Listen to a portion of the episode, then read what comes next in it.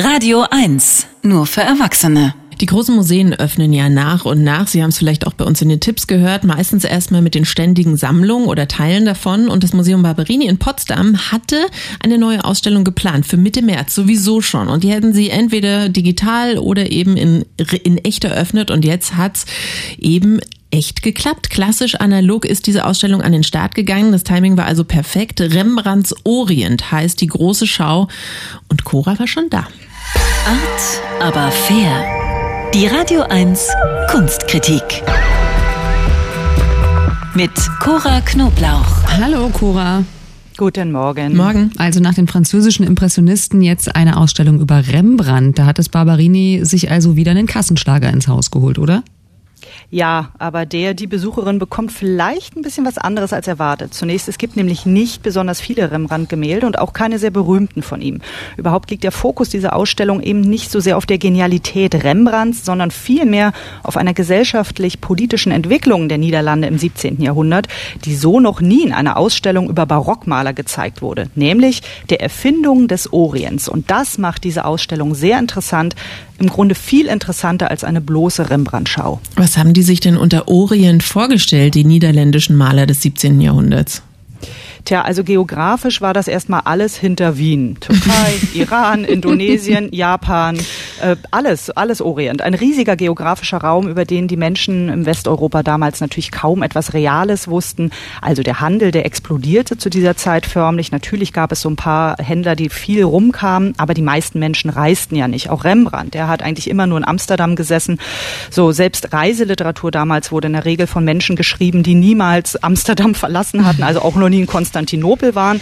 Aber Künstler malten eben fremde Häfen und exotische Landschaften, wie sie sich so eben imaginierten, weil diese exotische, geheimnisvolle Welt ein Gegenbild zur europäischen Heimat wurde, Projektionsfläche für alle möglichen Vorstellungen. Es stand, entstand eine richtige Orientmode, also wer sich's leisten konnte, der kaufte sich japanische Hausmäntel, die wurden massenhaft importiert damals, einen persischen Teppich oder indische Gewürze, Porzellan aus China, Tulpen aus der Türkei. So, und wenn man nun zeigen wollte, dass man so Mensch von Welt ist und irgendwie es geschafft hat, dann ließ man sich, wenn man sich so ein Auftragsporträt eben anfertigen ließ, dann ließ man sich mit Turban malen zum Beispiel. Oder die reiche Amsterdamer Lady, die trug dann ein orientalisches Kleid, also was auch immer man sich so darunter vorstellte. Und diese Gemälde, die sieht man jetzt in Barberini. Das klingt so ein bisschen nach Karneval. Ja, also tatsächlich sehen manche Gemälde so ein bisschen nach Fasching aus, fand ich, aber auch anrührend. Denn zum Beispiel von dem Niederländer Ferdinand Boll gibt es ein Bild von einem jungen niederländischen Ehepaar.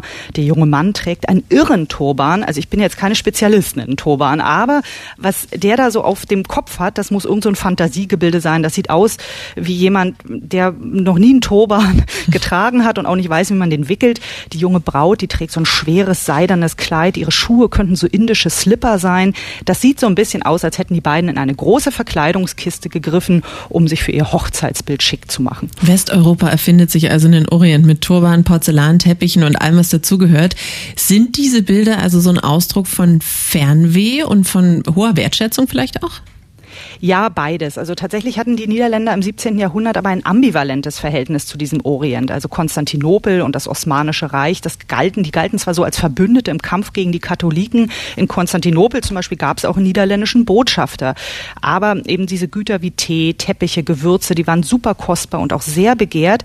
Tja, aber dass diese Luxusware nun aus Plantagen der niederländischen Kolonien stammt, wo unter Ausbeutung von Sklaven gearbeitet wurde, das interessierte den Käufer in Amsterdam jetzt nicht so besonders. Also es war damals eigentlich nicht anders als heute.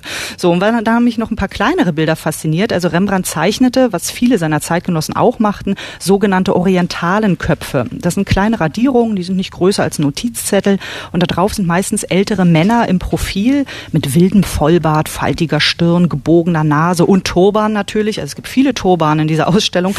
So, die sind handwerklich großartig, aber sie sehen so aus wie die Vorlage für sämtliche Klischeebilder und Stereotype des muslimischen Mannes. Die gehen fast so ein bisschen in Richtung Karikatur. Und da wurde mir klar, wie stark eigentlich bis heute uns diese stereotypen Bilder begleiten. Deswegen ist diese Ausstellung Barberini viel mehr als eine Ausstellung über die niederländische Malerei des 17. Jahrhunderts. Die Schau zeigt im Grunde, wie damals in Europa ein Fantasiebild des sogenannten Orients entsteht. Rembrandts Orient, die neue Ausstellung im Museum Barberini in Potsdam. Tickets gibt's online. Es werden immer nur ein paar Tage im Voraus Tickets freigeschaltet, weil sonst die Show natürlich komplett ausverkauft wäre, sofort. Also seien Sie geduldig, schauen Sie immer wieder rein in den Online-Ticketshop des Barberini. Danke, Cora. Gerne. Art, aber fair. Die Radio 1 Kunstkritik. Jetzt auch als Podcast.